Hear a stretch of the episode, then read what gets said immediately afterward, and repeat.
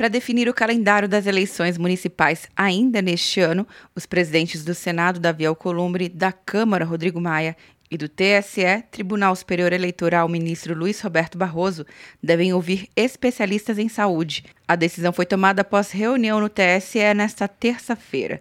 Barroso afirma que a votação municipal é um momento muito importante da democracia. Tanto uh, o TSE quanto o presidente do Senado, Davi Alcolumbre, quanto o presidente da Câmara, Rodrigo Maia, eh, compartilhamos a mesma preocupação que é resguardar a saúde da população e, ao mesmo tempo, assegurar o cumprimento desse rito importante da democracia.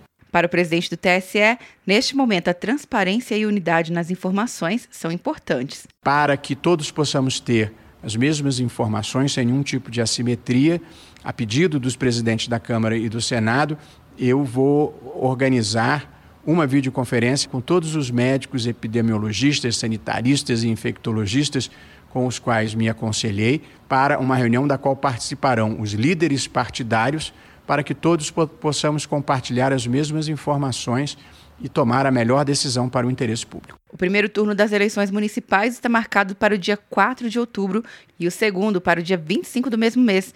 No Senado, propostas de emenda à Constituição sobre o adiamento das eleições já foram apresentadas, mas o tema divide opiniões entre os parlamentares. O senador José Maranhão sugere adiar a votação em dois meses. Já o senador Wellington Fagundes defende que as eleições municipais ocorram em 2022, junto às eleições gerais.